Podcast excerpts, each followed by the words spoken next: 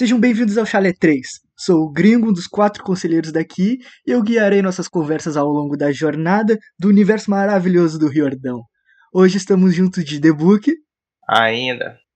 juntos de Chewie Qual é? e juntos de Visas. E aí, galera? Hoje continuaremos lendo Percy Jackson e os Olimpianos. O Ladrão de Raios, capítulo 3. Grover de repente perde as calças. E aí, tio, tens alguma mensagem pra dizer pra galera antes da gente continuar? Se você não sabe, se você é novo por aqui, nós temos um quadro chamado Mensagens de Íris, onde você manda mensagens para nós do Chalé 3. E não se preocupa, que nós temos uma fonte de dracmas aqui, então até mensagem a cobrar a gente está recebendo.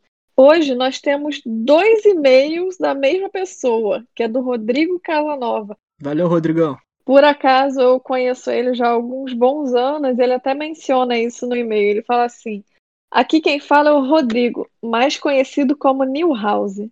Adorei o episódio e eu quero deixar claro que se vocês um dia se separarem que nem os Beatles, eu vou ficar muito sentido. Olha aí, mano.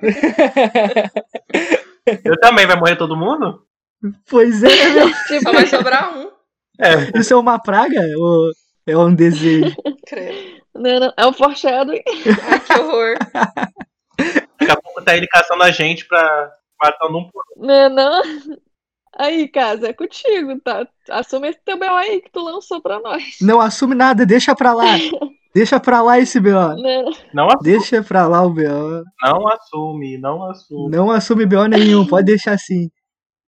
Continuando. Enfim, a Tio me conhece e sabe que eu falo demais, mas vou tentar ser breve nos meus comentários. Engraçado que o caso ele falou que ele fala demais, mas geralmente quando a gente senta pra conversar, é eu falando três horas seguidas e ele falando, tipo, ah, é mesmo, verdade. Mas enfim. Aí ele bota aqui em tópicos, o que eu gostei bastante, porque é bom pra gente ler e debater. Não vou exigir isso de vocês, que vão mandar outros e-mails pra gente, mas obrigada, casa, você é muito organizado. É, fica a dica aí, galera. Facilitem pra nós. Primeiro, tinha uma pergunta pro Kiron sobre o nome do pai do- de Cronos. Sempre achei que os nomes dos planetas eram originários dos deuses romanos, mas Urano seria um deus grego. Daí fui pesquisar e descobri que Urano é a contraparte grega de Saturno. Queria confirmar isso, pois achei muito bizarro ter dois planetas em referência ao mesmo deus. Isso tá correto. É, só que tem que ter cuidado que ele é lidado como Deus em algumas leituras. Na, na, na Percy Jackson, ele toma a narrativa de que é um titã. Então, só, só por nomenclatura.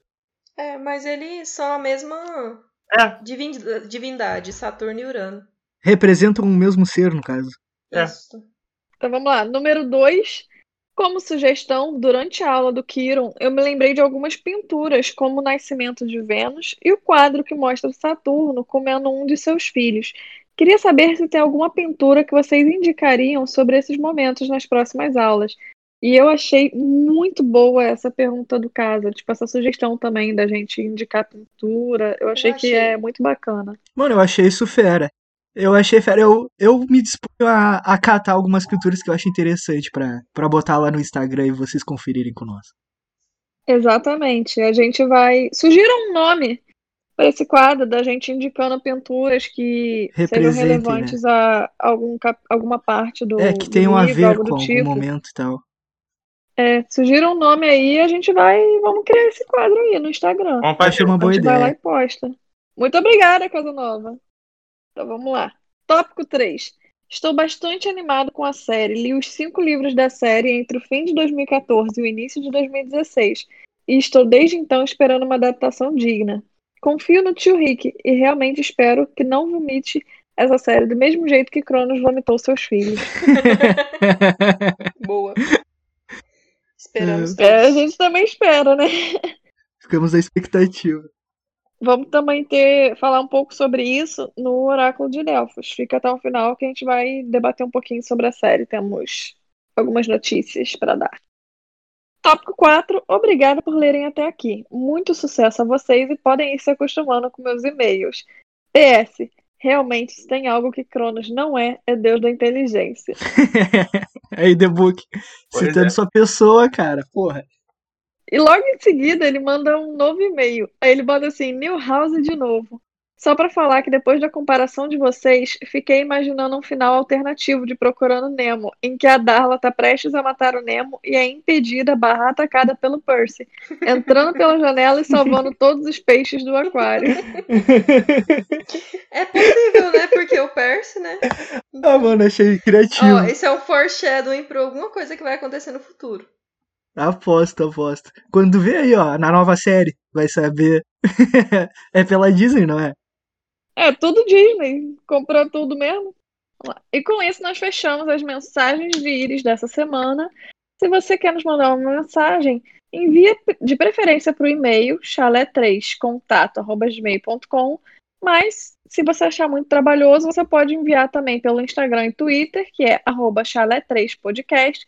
E se você quiser ter um contato maior, tanto com a gente quanto com outras pessoas que também escutam esse podcast, você pode entrar lá no nosso grupo do Facebook, que é Chalé 3 Podcast. É só você jogar lá que tu vai achar. Por favor, quando mandar mensagem pra gente, coloca o seu nome e da onde você está falando, a cidade, alguma coisa pra gente ter um, conhecer um pouquinho melhor você e a gente saber com quem a gente tá falando. É. É massa, uma interação mais próxima. E ainda mais que a gente descobriu que a gente tem nenhum ouvinte de Vênus, nem de Saturno, e, a Nem de Marte. e a gente ficou muito triste com A isso. gente ficou chateado. Se a pessoa quiser mandar também qual que é o parente divino dele, ó, É, você top também. Ah, Eu pensei ó. nisso Sempre- também. E se quiserem colocar também, pra facilitar pra gente, coloca lá na descrição qual que é o capítulo que você tá citando, ou se não estiver citando nenhum. Se você só quiser falar que a tio é muito gata, pode mandar assim, aleatório também. A gente tá aceitando. Humilde, A gente tá? barra tio. Ela é humilde também. Né? Tem que mandar Total, junto. tem que ser. Qualquer mensagem que vai inflar nosso ego pode mandar pra todas as nossas redes sociais, pessoal. Estamos disponíveis. Aceitamos elogios. E agora um avisinho do The Book pra vocês.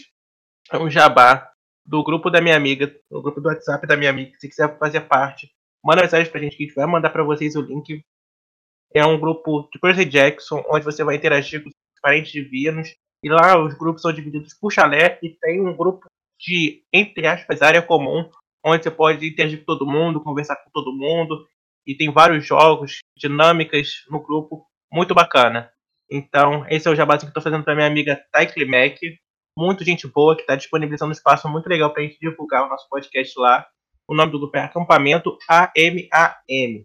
Então, manda pra gente um e-mail ou chama a gente nas redes sociais que a gente manda pra vocês o link já tá aqui separado. É só chamar e quando você entrar lá, você avisa que entrou pelo Chalé 3 que eles vão dar uma moral pra você. Valeu? É nóis. É aí, ó. aí. Top. Recomendo. É, e a gente queria agradecer também a todas as páginas que divulgaram a gente essa semana. Tipo, vocês são incríveis, galera. Muito obrigada pelo, pela divulgação. Tipo, é isso aí. Valeu É nóis. Valeu, galera. Muito obrigado. Agradecimento de todos. E aí, Visas? Qual é a sinopse do capítulo de hoje, minha filha? E na sinopse de hoje, Percy e Grover chegam em Manhattan ainda abalados com a visão da estrada.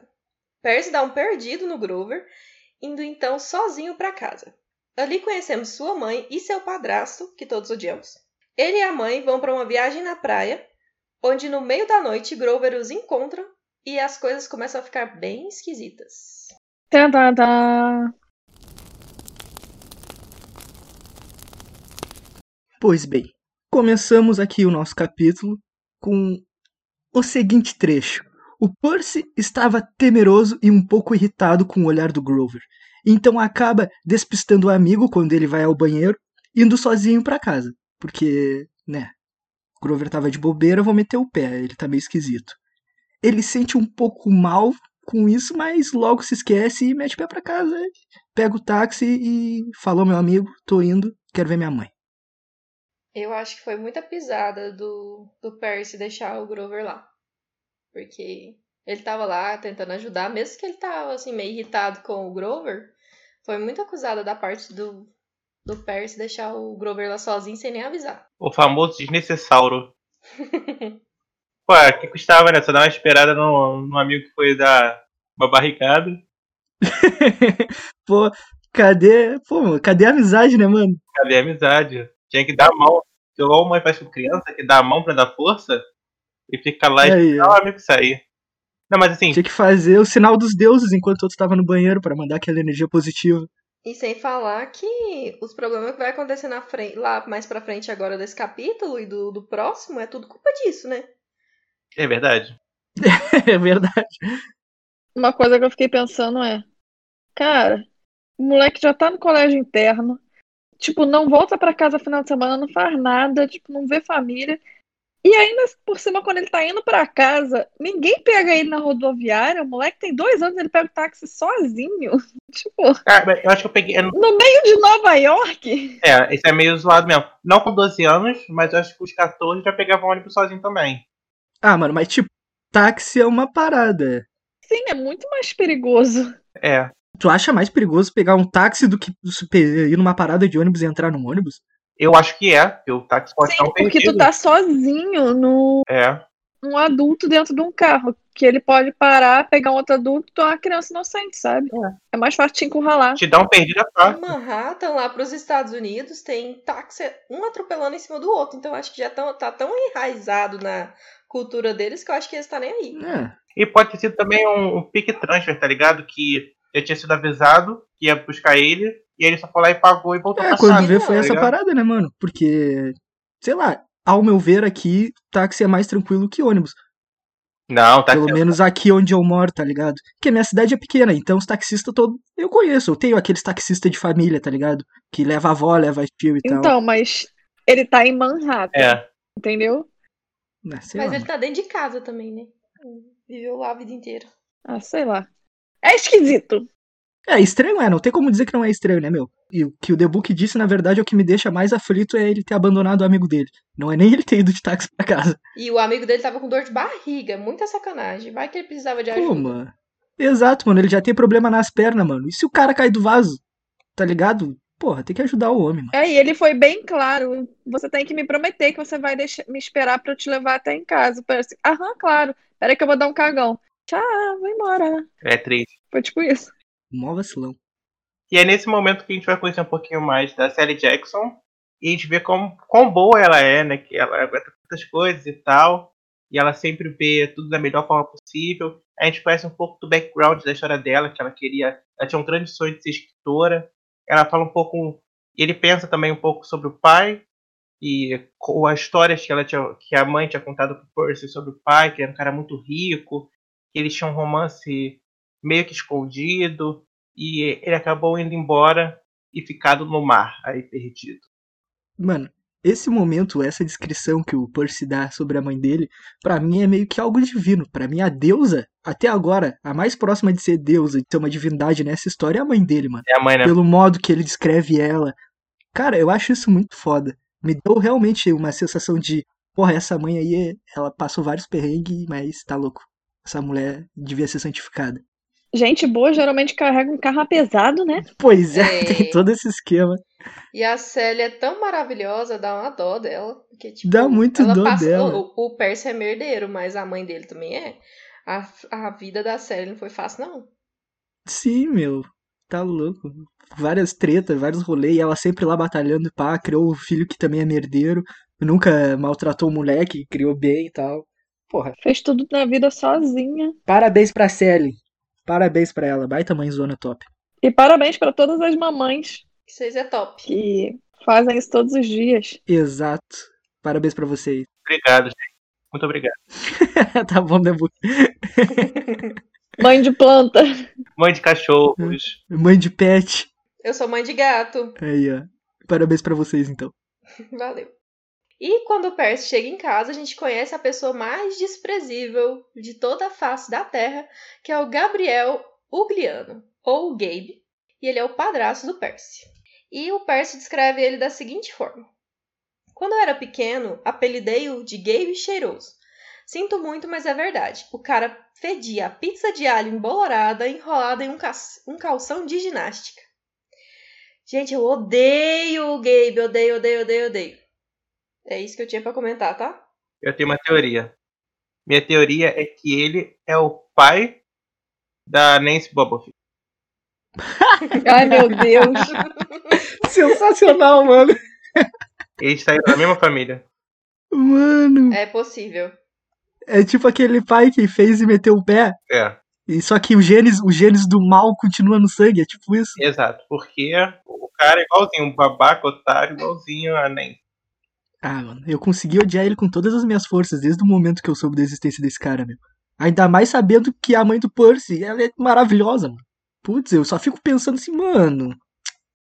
Ah, que nem a Tio disse, né? Gente boa tem um, tem um karma pesado, mano. Tá louco. Tem que aturar Aham. esse ser humano. O bom é que a gente vai odiar ele mais ainda, né, com o decorrer do livro. E o Gabe tá lá, então, jogando poker com seus cupinchas. E, gente, vocês sabiam que cupinchas é amigos ou companheiros?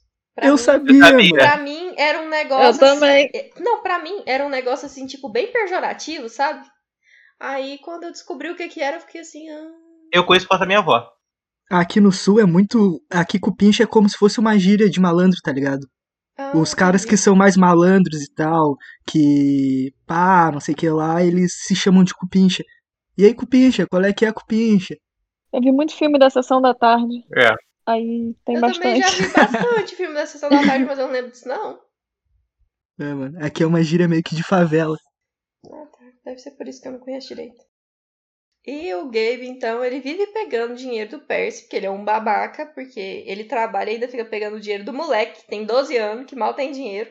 E, e os dois se odeiam mortalmente. Então, é sempre aquele, aquela rixa, sempre que os dois estão perto. Aparentemente ele tem um trabalho até legal, né? Não sei porque ele fica pegando dinheiro dos outros também.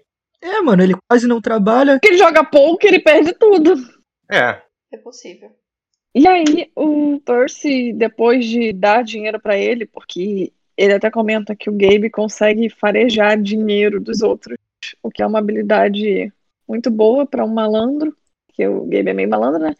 Ele vai pro quarto, que eu achei maravilhoso, que o Percy diz que é o quarto do Percy, mas que quando ele tá na escola, vira o quarto de estudos do Gabe. E eu achei um nome muito bom, entendeu? E aí a mãe dele, logo em seguida, ele fica pensando sobre a Yancy, que ele, tipo, tá sentindo falta, e ele até da Nancy ele fala que ele tá sentindo falta, enfim. E aí quando ele vai pro quarto, logo em seguida ele- a mãe dele chega e eles ficam conversando sobre como foi o ano.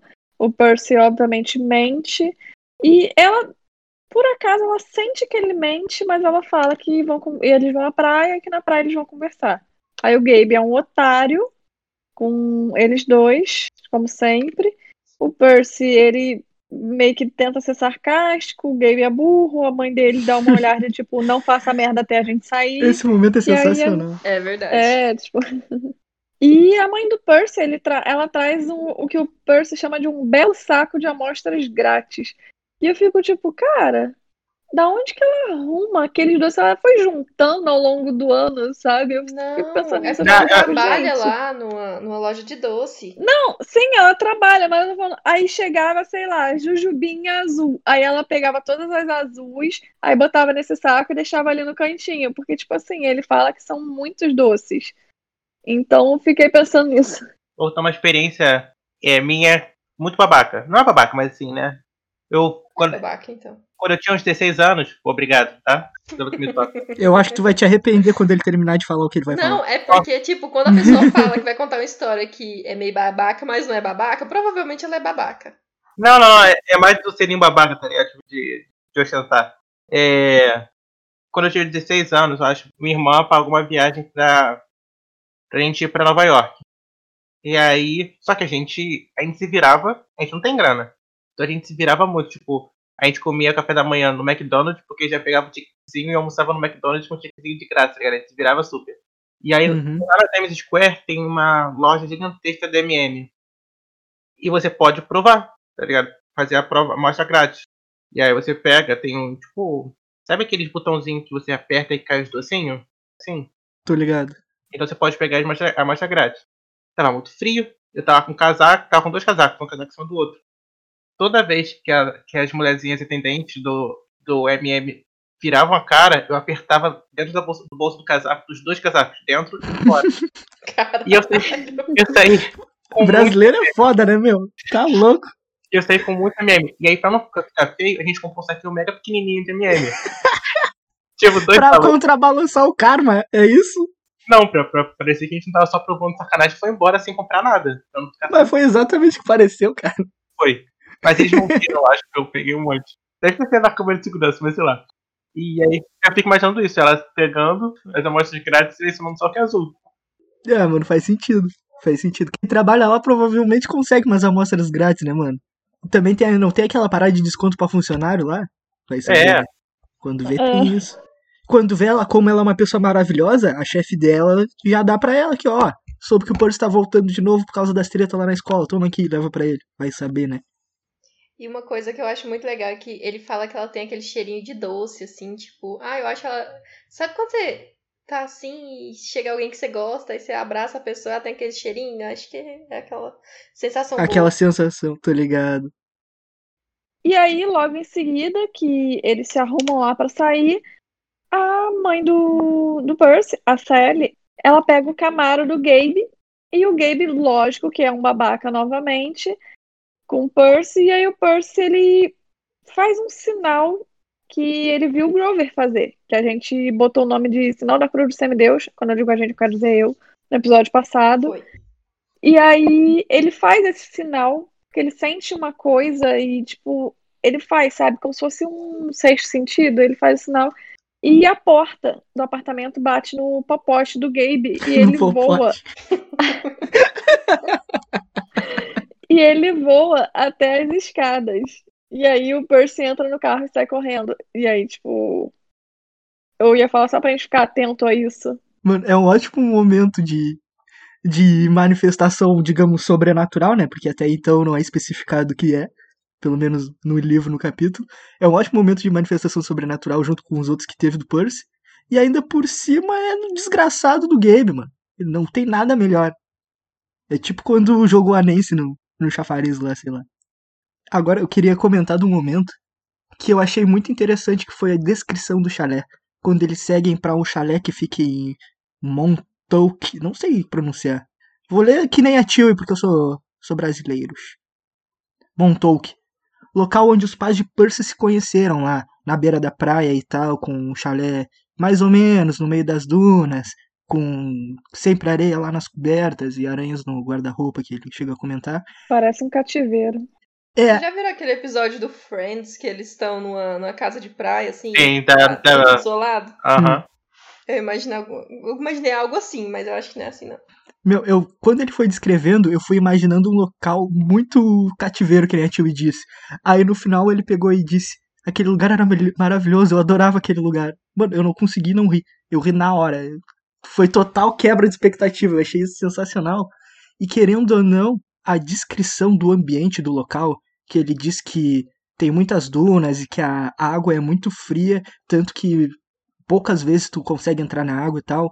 Isso me lembra meio que aqui a praia que temos aqui, tá ligado? Aqui perto do, do da minha cidade tem um balneário que tem uma praia que é gigantesca, ela é considerada a maior praia do mundo em extensão, é a Praia do Cassino. E acontece que lá é muita duna mesmo. E cara, foi exatamente a visão que eu tive, como se tivesse um chalé no meio das dunas e como aqui faz frio, né? Geralmente a água tá sempre fria. Então me remeteu a essa imagem de algo próximo a mim, tá ligado? Eu achei isso muito foda. Massa. Então, a gente vai saber a origem agora da comida azul. Então, a mãe do, do Percy fazia essas coisinhas azuis e o Gabe disse que isso é uma parada maluca e tal. Eles tiveram uma mega discussão. E mesmo a mãe dele sempre tentando botar panos quentes nas coisas, deixar tudo tranquilo, ela fez tipo um ato de rebeldia e fez tudo azul. Aí mudou tudo. Botou tudo azul, tudo azul. É vitamina azul, bolo azul, tortilha azul, balas azuis. E, e aí ele até comenta que essa rebeldia parecia ser de família, né? Que ele herdou essa, essa rebeldia dela. E eu achei muito interessante, porque mesmo ela sendo super pacata, nem assim ela, ela baixou a cabeça pro Gabe. Ela foi lá e fez do mesmo jeito. Mano, isso eu acho muito massa, cara.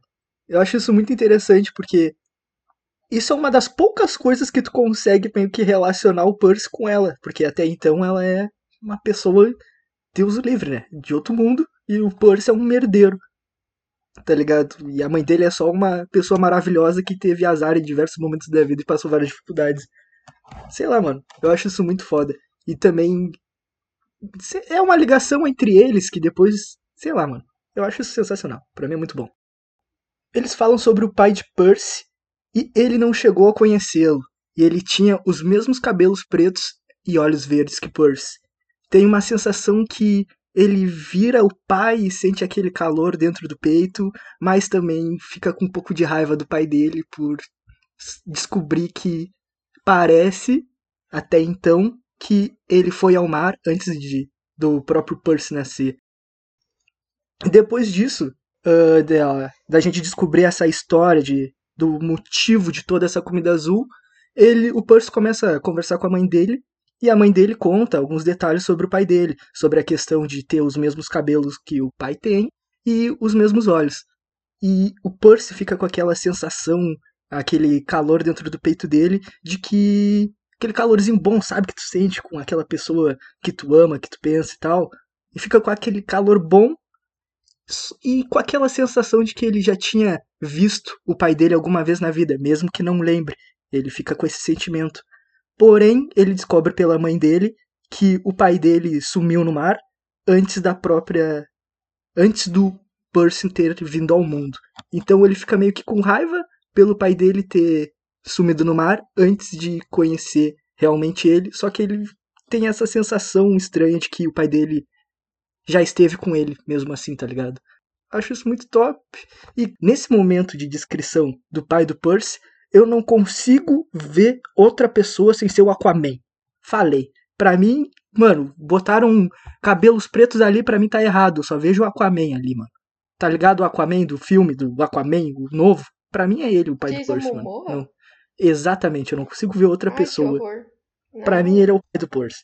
Total. Mas essa questão do Percy, ele ter essa sensação do pai, eu acho que é aquela questão de você querer ter a pessoa um pouco mais perto, mesmo ela não estando ali.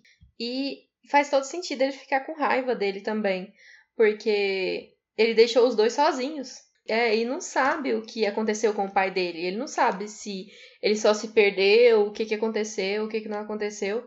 E ele fica um pouco chocado de, do- dos pais só terem ficado juntos um mês, né? Então fica meio assim. E ele não, eu não imagino o pai dele como Jason Momoa. Nem eu. Ah, eu imagino total. O Percy, ele tá chateado, porque a mãe dele tipo, comenta que tem que. No meio do papo, ela fala que tem que procurar uma escola nova pra ele. E ele se sente meio abandonado, né, cara? Porque ele nunca pode ficar em casa, ele tá sempre indo pra internato. Até manda a seguinte frase pra ela: Porque você não me quer por perto? E aí ela explica que é o melhor e mais seguro pra ele. Só que ela não explica direito, ela só fala isso e pronto, acabou. E aí ele se sente muito pior do que ele já tá se sentindo, porque ele fica com uma sensação de que ele é anormal, sabe? Acaba remetendo muito àquela conversa que ele teve com o professor Branner, né? Exatamente. Uhum. Ele já tá meio mal com aquela conversa e a mãe dele ainda fala isso. e ele não entende do que que eles estão falando, então, tipo, tá lá Porque assim, ninguém é claro com o garoto. Pois É, é. muito segredinho, meu. Acho que todo mundo acha que ele é retardado, por isso que ninguém fala nada.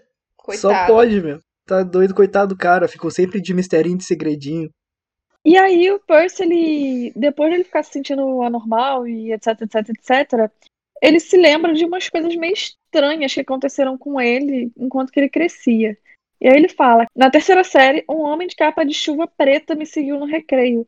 Quando os professores ameaçaram chamar a polícia, ele foi embora resmungando. Mas ninguém acreditou em mim quando contei que embaixo do chapéu de aba larga o homem tinha um olho só, bem no meio da testa. E não é um spoiler, mas eu vou falar aqui, era um ciclope, né? E, enfim, o Percy tem uma ligação com ciclopes, que eu não vou comentar qual é. Você que já leu já sabe, mas enfim. Seguindo essa perseguição que o Percy estava sofrendo, ele fala que eu estava na pré-escola uma professora acidentalmente me pôs para dormir em um berço. E dentro tinha uma cobra. O que lembra muito uma outra, uma outra história de um herói que a gente vai falar no final. Minha mãe gritou quando foi me buscar. E quando encontrou, estava brincando com uma cobra flácida, cheia de escamas.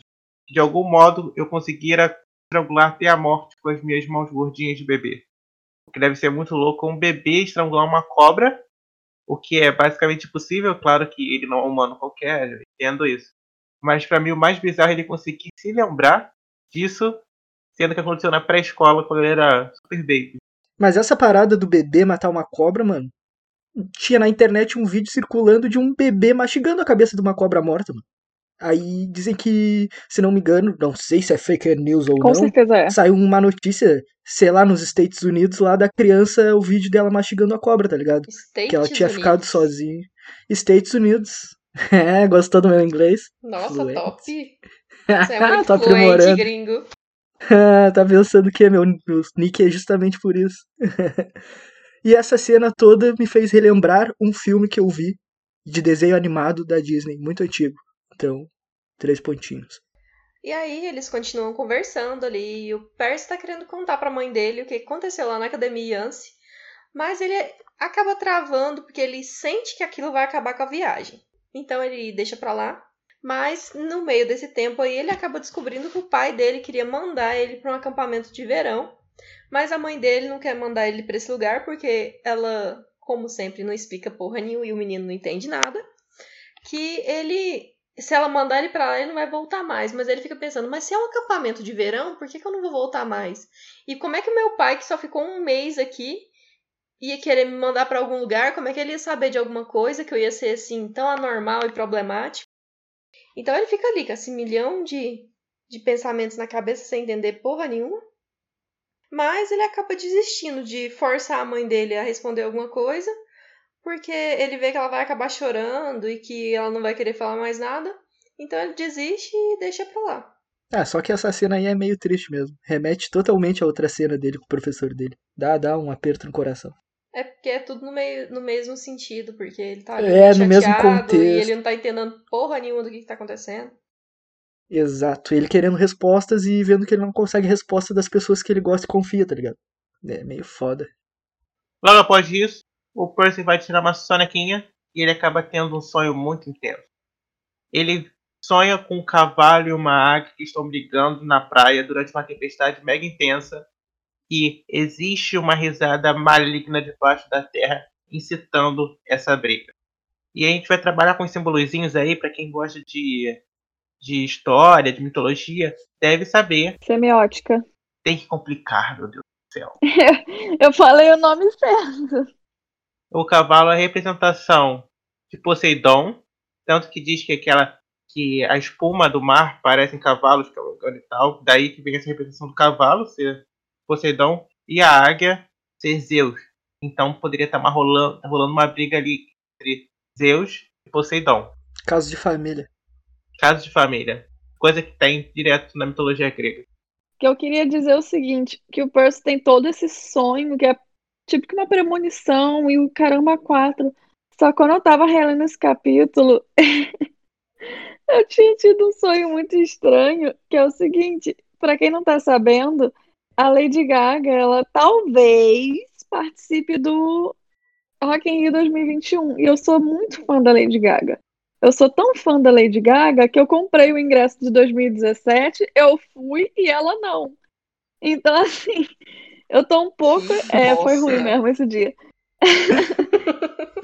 E aí, assim, também existe a possibilidade da Demi Lovato, que é outra cantora, minha segunda cantora preferida, junto da Lady Gaga, que eh, vá também no Rock in Rio 2021. E eu tô assim, eu tenho basicamente seis meses pra juntar grana pra ir em dois shows do Rock in Rio.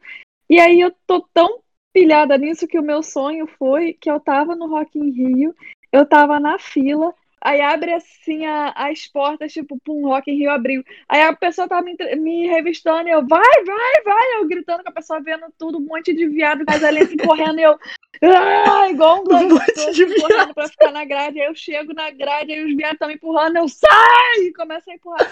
E aí eu briguei com todo mundo, e aí no final eu só lembro de ver a Lady Gaga, tipo, meio que começando a cantar, e aí eu não, não lembro mais o que, que aconteceu. E aí eu fiquei tipo, gente. Queria ter sonho mais. Gringo, tá tudo bem? Mano, eu passei mal.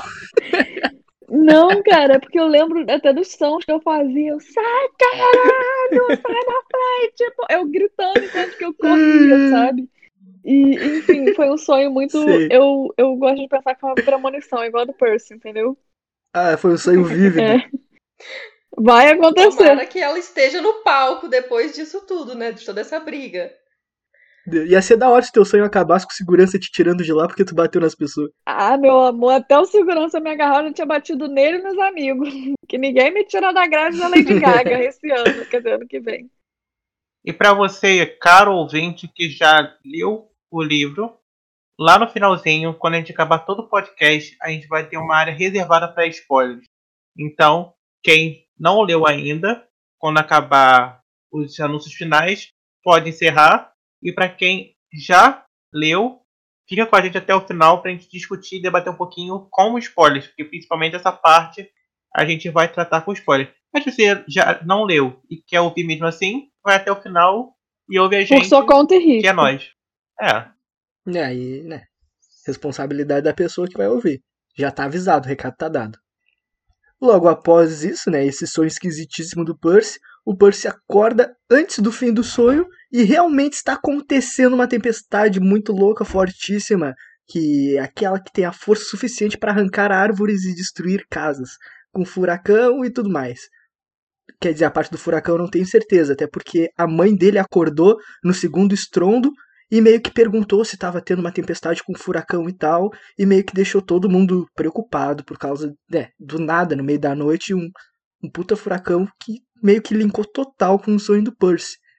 E logo após isso, esse momento aí de confusão aí dramático dos dois, ouve-se barulhos na porta, um batido na porta, desesperado, e quando abrem a porta, quem é? Me amarrei na sonoplastia. Não, ele tava, ele tava esmurrando, aí a pessoa tá ali delicadamente dando toquezinho na madeira. eu pensei nisso nesse momento. Foi assim, que eu imagino ele quase derrubando a porta. O Grover tava igual eu no sonho, cara. Ele tava assim, abre, sai da frente, entendeu? É porque tipo isso. o teclado tá em cima da mesa de madeira. Se você bater mais forte, vai aparecer outro teclado. Ele vai acabar com toda a plastia. É, mano, vai tirar o. Vai vir vir um detalhe a mais que vai tirar a imersão, né, The Book? Exato, a imersão tem que ser completa. Só o. Total, mano. e aí, quem seria que estava na porta? A mãe do Percy foi lá abrir a porta para conferir quem estava batendo na porta de um chalé no meio da praia, quase num lugar deserto, no meio da noite, durante uma tempestade lá, um temporal. E descobrimos que é o nosso queridíssimo Grover, totalmente abalado e preocupado com seu melhor amigo Percy, que nem merecia ser melhor amigo dele porque abandonou ele lá no bagulho, tá ligado? Mó vacilo. Deu migué nele. Deu um miguezão massa. Aí a mãe dele já se alarma também e pergunta o que, que aconteceu pro Percy em relação à escola, né? O que eu acho muito estranho porque eu, eu não li que ela conhecia o Grover antes, era da escola ou não, então eu achei isso tudo muito suspeito. Parece Aí que ela já entendeu tá. Pois é, né? E até então não me foi dito que ela conhecia ele. Então eu fiquei meio, hum, essa mulher aí, ó, hum. Aí o Percy Mas ele entende- tá sem calça, né? Das vezes ela pegou o, o- a minúcia antes do Percy. Ela pode não conhecer ele, mas saber o que ele representa. Ah, sim, por causa que, né, as partes deles estavam à mostra devido à falta de panos na, na sua parte inferior do corpo. Isso é um... E que até então descobrimos, né, que tem um motivo pra para ele andar estranho durante as aulas, né? Mas vamos continuar aqui. A mãe do Percy pergunta ao Percy, depois desse link genial dela ali que ninguém sabia o porquê, o que estava acontecendo nas aulas. Eu suponho que tem a ver com essa situação do Grover chegar pelado da tempestade. E o Percy meio assustado, meio que fala lá, comenta sobre as velhinhas e tal. E a mãe dele já fica apavorada com o que foi dito pelo Percy, que na verdade não foi muita coisa. E nesse momento ela manda todo mundo correr direto pro carro, que eu também achei muito suspeito. Aí vemos uma cena inusitada, onde o Percy presencia o Grover correndo com como vem ao mundo praticamente, com a parte inferior do corpo. E descobriu que o eu não sei dizer de uma É forma porque você tranquila. fala que, quando você coloca que ele como veio ao mundo, é porque fica parecendo que ele tá pelado. Mas a verdade é porque, também, sobre isso que vocês comentou sobre a mãe dele, é porque a mãe dele sabia que eles estavam de olho, né? Então. Aí Sim, a parada é aí- essa, a gente não sabia que ela sabia. Esse é o gatilho. A gente descobre no próximo capítulo. Mas você pode falar assim que quando eles estavam correndo, o Percy realmente viu o que, que tinha de estranho no Grover. Porque quando o Percy olha para ele, ele fala assim: era o Grover, mas não era. Tipo, tava esquisito. Então ele realmente vê o Grover, aí você fala que ele tem as, o bumbum peludo e os cascos fendidos. E o Grover, quando ele chega, ele chega gritando. E ele fala uma frase que o meu eu de 10 anos, quando leu a primeira vez, é, eu até tentei pesquisar na internet, mas eu não achei uma tradução para essa frase. Mas eu vou falar o que, que é agora, porque o meu eu de 21 anos, hoje eu sei o que, que é. Que ele fala: O Zeu cai aloi teoi, gritou ele. Está bem atrás de mim. Você não contou a ela? E o que, que quer dizer isso? Quando você lê, você percebe que ele está querendo dizer que o monstro que, tá, que tem uma coisa atrás dele e a princípio eu penso que essa frase é o nome daquela coisa em grego. Só que hoje, quando eu fui pesquisar, e aí eu fui pesquisar hoje e eu descobri que, na verdade, esse Zeukai Aloi Teoi quer dizer ó Zeus e outros deuses. Então, na realidade, não era o nome da criatura, como eu pensava. Essa frase quer dizer Ó oh, Zeus e outros deuses, gritou ele, está bem atrás de mim. Você não contou a ela? Ele não fala, tipo, o nome da criatura. Ele tá meio que chamando os Zeus e os outros deuses, tipo, como se fosse uma prece, sabe? É tipo, meu Deus do céu, ele tá atrás de mim. Enfim. Mano do é céu. É tipo isso, entendeu? Mano do céu. Mas é que, talvez pela tradução aqui brasileira, né, tenha ficado um pouco ambíguo essa parte. E aí a gente confunde, porque está em grego e suponho que ninguém saiba falar grego. E aí, Debuquim, temos alguma aulinha hoje? Alguma explicação? Vamos para a aula do Kiro. A aula do Kiron de hoje é mais para você que viu a história do Percy dele ter matado a cobra enquanto bebê e pensou: caramba, eu já vi essa história em algum lugar. Essa história é uma representação da, de uma história na mitologia grega de um cara chamado Heracles. Ele era um semideus, filho de Zeus e Alquimena. E ele é meio irmão de Perseu. Perseu que vai dar origem a Percy. Então, daí a ligação. E ele era uma representação da masculinidade, um símbolo da, de, de um homem que luta contra as forças da natureza. Ele era tipo bam bam bam. Alquimena, ela teve dois filhos, ela teve o Heracles, filho de Zeus, e Iphicles, filho de Anfitrião. Quando Heracles ele tinha oito meses de idade, Hera, que é a esposa de, do Zeus, todo mundo conhece, colocou duas serpentes em seu berço para matá-lo. Mas Heracles as destruiu, estrangulando uma em cada mão. Segundo Perécides, Anfitrião fez isso para saber qual era seu filho, pois Íficles fugiu e Heracles ficou firme. Então temos dois contos, um onde Hera mandou as serpentes e outro onde Anfitrião mandou as serpentes. Eu acho que foi a Hera, porque ela é toda ressentida com Deus, todos os é. filhos de Zeus. Então acho Exato. que foi essa. Porque Zeus também traiu ela pra caramba, né? Ou então... minha chifruda é a pobre da Hera. Exato. Mas então. Esse conto, mano, me remeteu totalmente ao filme do Hércules da Disney, mano. Também. Que tem a ceninha dele pequenininho no berço, estrangulando as duas cobras e tal. Que eu até comentei anteriormente lá no, neste momento que foi dado esse trecho. E agora vamos estrear um quadro novo que a vida vai explicar um pouquinho melhor o que ele é.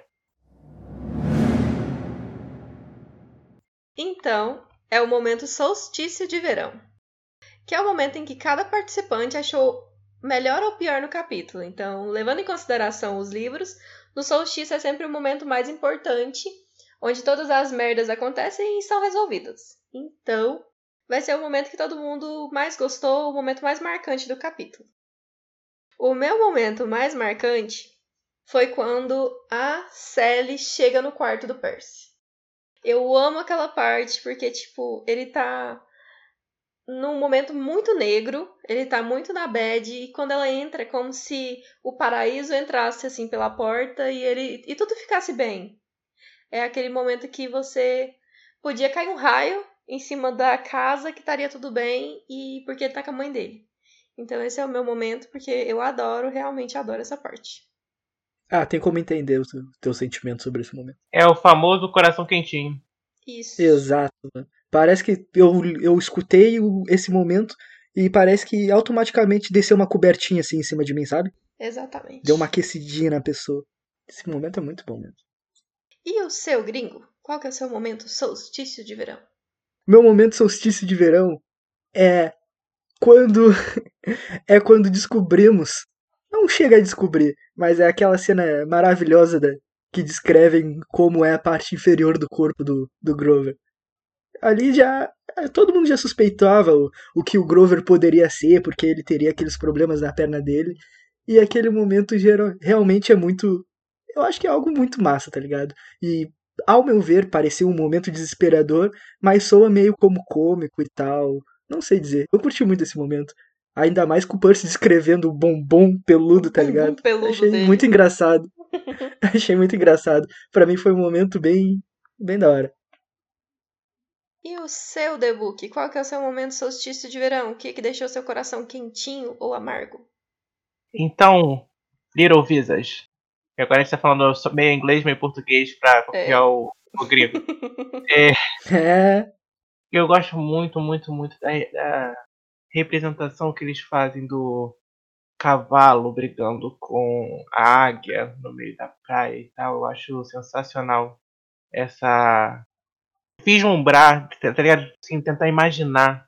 Essa representação É, eu imagino muito, assim, bem noite, bem. intensa, assim, aqueles raios é. e tal. Ah, o mar super brabo. Poxa, eu imagino, eu fico viajando só nessa imagem. E você, nosso pequeno Wookie, tio, e qual que é o seu momento solstício de verão? Cara, o meu momento é o mesmo que o do The Book. Eu acho que todo o simbolismo do sonho, o foreshadowing, tudo pra mim é. Eu acho. Eu ia falar um palavrão aqui, mas enfim. Eu acho muito legal. Nossa, eu falei um milhão de palavras durante o episódio, mas. Não, foi eu tipo falei isso, mas é que ia ficar muito. Pá, aí eu dei uma segurada. É, eu acho muito legal. Tu achou do caralho, né, Visas? Pode falar. Achei tu achou do do caralho. caralho. Foi, foi, Foi, de massa. fuder, foi uma puta cena da hora. Enfim, é, eu achei foda e, e ficou. E é isso aí, entendeu? É, É meu ó. momento solstício de verão.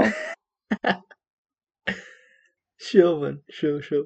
Então, agora que todo mundo já falou o seu momento mais marcante desse episódio, bora pro Oráculo de Delfos saber das notícias que estão rondando o mundo do Jordanverso. Com a Tiwi. É isso aí. Agora a gente chega no Oráculo de Delfos. No Oráculo de Delfos dessa semana, nós temos o- a confirmação do lançamento do quinto livro das provações de Apolo, A Torre de Nero. E esse é o quinto e último livro da saga. Ele vai ser lançado nos Estados Unidos no dia 6 de outubro e no Brasil, infelizmente, só no dia 10 de novembro. Então, evite spoilers se você está em alguma página gringa entre o dia 6 de outubro até o dia 10 de novembro. A nossa fonte foi do próprio site da Intrínseca, que fez a divulgação. E outra coisa, o tio Rick também ele confirmou que esse vai ser o último livro do arco dos Olimpianos. O que eu não acredito, eu não acredito muito não, mas assim, é triste. Porque se for verdade, né? Então aí a gente vai Exatamente. levar um tapa na cara. E uma outra notícia que deixou os fãs, o fandom de Percy Jackson meio fervoroso essa semana é do, da notícia dos criadores do, do Avatar saírem da produção da série da Netflix. Eles deixaram a produção e o pessoal tava meio desesperadozinho, falando: ah, mas e se acontecer a mesma coisa com o T-Rick e tal, não sei o quê. Só que, gente, é, então, os produtores saíram porque, pelo visto, a Netflix, da mesma forma que ela tá fazendo com o Clube das Wings, que ela fez com outras séries que eu não tô lembrando agora, ela tava fazendo com Avatar. Ela meio que pega as séries e, ah, tá muito legal, mas vamos melhorar. E aí, no final, ela faz só o que ela quer, não melhora nada, enfim. E a gente espera que isso não vai acontecer com o T-Rick e com a série do Percy Jackson. Por quê? Quando o T-Rick vendeu os direitos para a Fox e a Fox começou a produção do livro, ela começou a ignorar o T-Rick. E aí ele estava sendo ignorado, estava ficando uma porcaria, ele abandonou a produção do filme e, enfim, se arrependeu de ter vendido tudo isso. O acordo dele com a Disney, dele aceitar fazer parte da produção, seria para manter tudo o mais fiel possível aos livros. Então, aquietem os seus bumbuns peludos aí no sofá, entendeu? Tá tudo bem. É, isso é uma coisa que. Graças aos deuses. É, graças aos deuses está tudo correndo como planejado, entendeu? Não tem nada a ver isso não, porque eu tenho certeza que o tio Rick teria metido o pé há muito tempo se as coisas não estivessem se encaminhando da forma como ele esperava, entendeu? Ele e a Beck estão trabalhando para trazer um trabalho fenomenal pra gente. Então, aquietem os seus bumbuns peludos. Bumbuns peludos. E esses foram os fins da notícia do Oráculo de Delfos dessa semana. E o podcast é lançado semanalmente às sextas-feiras, às 8 da manhã. E você pode nos encontrar, além disso, no Instagram e no Twitter, arroba chalé3podcast, no nosso grupo no Facebook, Chalé3podcast, e pode mandar um e-mail pra gente também, chalé3contato.gmail.com. Todos os links vão estar na bio e nos envie mensagem de íris, compartilhe esse podcast com seus amigos, manda mensagem aí pra gente, tá? Faz tudo que você quiser, a gente vai estar tá dando RT em todo mundo. E é isso aí. Isso aí, mande também alguns desenhos para nós que podemos também postar lá nas nossas redes sociais e marcar o seu arroba, mostrando sua arte para o mundo. E vai ser sensacional. Espero que tenham gostado nos ouvir até o fim. Espero que nos acompanhe novamente nas próximas semanas e assim até acabar essa nossa saga interminável da, do universo do Riordão. Agradeço por terem nos ouvidos. Agora então, chegado ao final do podcast, começa a área do spoiler. Vamos agora debater tudo que não pôde ser debatido anteriormente.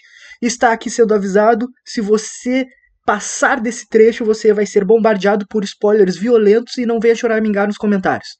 Não vamos permitir. Então a gente vai voltar para a parte do sonho, né, cara? O Percy teve um sonho que é com um cavalo e uma águia que estão brigando numa praia durante uma tempestade e com uma risada maligna debaixo, saindo debaixo da terra, incitando os dois animais a brigarem mais. E o comentário que a gente vai fazer aqui é sobre a simbologia do cavalo, da águia e o que, que é essa voz que está saindo debaixo da terra. O que vocês pensaram quando leram na primeira vez? A primeira vez eu, não, eu, eu acho que eu nem notei isso direito a primeira vez que eu li. É. Mas aí no decorrer do, do livro, acho que eu pensei que era o Hades, né? Porque no decorrer você vai achando que é ele que Eu ia roubou o cara e tal. Então, É, sim, foi a sensação que eu tive quando eu li. Que era o Hades e os outros dois irmãos, no caso. Quando eu li agora, assim, né, pra, pra gente gravar esse podcast, nem lembrava dessa parte, pra ser bem sincero. Eu lembrava mesmo. Eu li faz muitos anos, sei lá, 2012, sei lá, 2010, não lembro. E agora eu fiquei pensando em várias possibilidades. Inclusive, não veio na minha cabeça a mais plausível de ser que a Visit e a Tio me alertaram. Primeiro eu pensei Que era o em Três Irmãos, a Trindade. A... É, eu pensei também. né? É, que a gente conversou sobre isso também. O Rodrigo também concordou. Uhum. Logo depois, isso a gente já está se estendendo para uma outra saga. Eu pensei talvez fosse a Gaia. Também tem essa representação debaixo da terra e tudo mais. Mas aí, vou deixar pra Visa e pra ti, porque elas, depois que elas explicaram pra mim, realmente é muito mais Fez sentido, né? difícil delas. então o que a gente pensou foi que, no caso, é Cronos, né? Porque apesar de Hades estar lá no mundo inferior e a gente acabar remetendo a ele porque é uma voz que tá vindo debaixo da terra e tá querendo o caos, no fundo é Cronos que tá causando todos os problemas, ele que realmente roubou o raio. Então o que a gente pensou é que pode ser Cronos com essa risada maligna, então ele tá incitando todo mundo a brigar. Então ele roubou o raio pra isso. É. Foi tipo o que aconteceu mais cedo aqui no nosso podcast. A gente tava gravando, a Tilly fez barulho e todo mundo achou que era eu. Mesmo É. que não tenha sido eu. Você é o É, Hades. foi mais ou menos o que rolou com o Hades, tá ligado? Tava lá de boa no canto e a outra lá, ó. Suavão e todo mundo conspirando contra o cara e o cara tava só vivendo a vida dele. Palhaçada. Bom, eu lembro que quando eu li pela primeira vez, eu tava naquela época da escola que a gente aprende o básico sobre os deuses em filosofia, então eu sabia que a simbologia para Zeus era uma águia e pro Poseidon era um cavalo. Então na hora eu pensei, tá, Zeus e Poseidon estão brigando. Eu sabia do raio de Zeus, o nome do livro é o Ladrão de Raios. Assim, eu consegui pegar essa parte. Só que, ao, ao mesmo tempo, eu era muito criança, eu não fiz a ligação com Hades. Agora que eu tô lendo, eu já fiz a ligação direta com o Cronos. Por quê? Então, o que que acontece? Por que que a Cronos, com certeza? Porque, cara, ele não tá, na verdade, incitando os dois a brigar. Ele tá meio que rindo do tipo, cara, vocês são muito otários. A gente sabe que foi Cronos que planejou tudo isso, e Cronos, na realidade, ele meio que tava invadindo os sonhos do Luke e fazendo ele meio que manipulando ele para ele fazer certos tipos de coisa. E a gente só vai descobrir isso lá no final, que o Luke, na verdade, foi manipulado para roubar o raio de Zeus. E aí, Zeus, consequentemente, achou que fosse Poseidon, porque ele sabia que o Percy era filho de Poseidon, e ele achou, ah, você botou seu filho pra puxar meu raio. Então, tá os dois brigando, e inicialmente, para quem ainda não sabe que a culpa é de Cronos, pode sim pensar que é o que tá rindo lá embaixo. E logo depois a gente tem toma essa impressão errada como um foreshadowing, que logo em seguida aparece Hades como o vilão do tipo, a gente tem a profecia, a gente tem é, o Percy indo atrás do, do raio, é, que na realidade essa impressão que a gente teve primária foi errada no final, entendeu? E enfim, é isso aí. Foi isso que eu percebi, eu tenho essa teoriazinha. Eu acho que também que a gente sempre tem na cabeça que a gente sabe, né, dessa rixa que tem entre os três irmãos, mesmo que eles tenham se ajudado para lidar contra Cronos, eles têm uma disputa muito grande, principalmente na, na saga do Percy Jackson, a gente vai muito isso. Então era natural, pelo menos na minha cabeça, que essa disputa acontecesse e Zeus quisesse é, culpar Poseidon. E aí, pra mim, fez sentido o que você falou do Cronos tá rindo, porque, pô, eu não preciso nem fazer esforço, os dois otários estão se matando, então se e eu acho que isso também pode ser um plot twist que o Rick tentou dar uma jogadinha ali, porque justamente o que você falou, The Book, quem já sabe um pouquinho da história, sabe que eles, têm, eles três têm uma rixa, eles acham que é a Hades, né, que tá ali rindo. E aí no final a gente tem o plot twist que na uhum. verdade a Hades, tipo, não tinha nada a ver com nada e que o vilão era Cronos, sabe? E aí eu acho que rola um plot twist não só do Luke ao final do livro, como do Cronos, sendo o, a pessoa que ri. Ainda mais que, que no comentário, no modo que foi descrito, diz que veio uma, uma voz debaixo da terra, tá ligado? Então, é, pô, leva direto. É praticamente apontar pra cara do Hades e falar ali é ele. Só que na verdade o Cronos tá atrás do Hades, tá ligado? Tu aponta na reta do Cronos e o Hades tá na frente Por dele. Por isso que durante tá o livro inteiro eles ficam achando que é o Hades.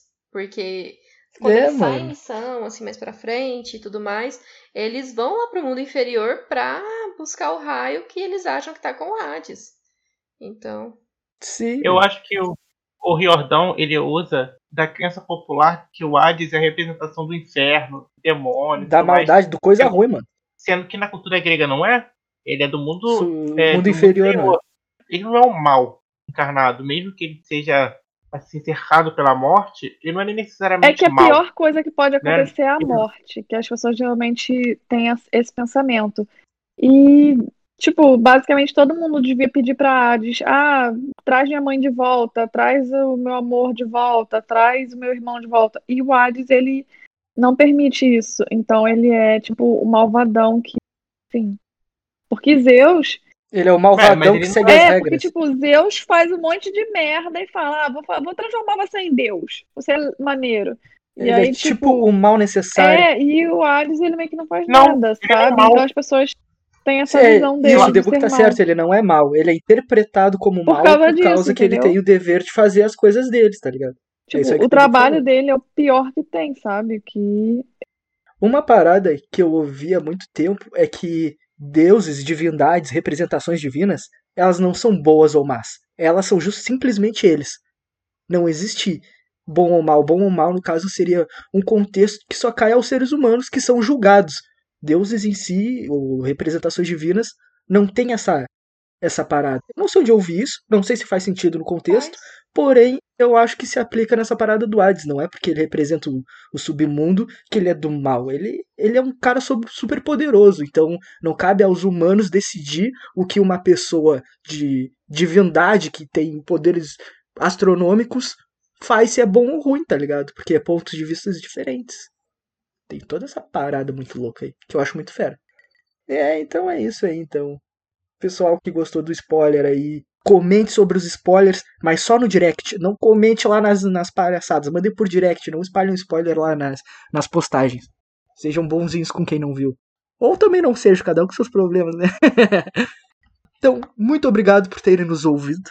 Espero que tenham curtido, ao menos se divertido e aproveitado um pouco de informação que trazemos sobre esse universo gigantesco do Riordão. Espero vocês nos ouvindo futuramente também nos próximos podcasts que vão sair. Semana que vem tem de novo, a Tio já disse, sexta-feira, 8 da manhã. Muito obrigado por nos ouvirem e até a próxima. Tchau. Tchau. Tchau.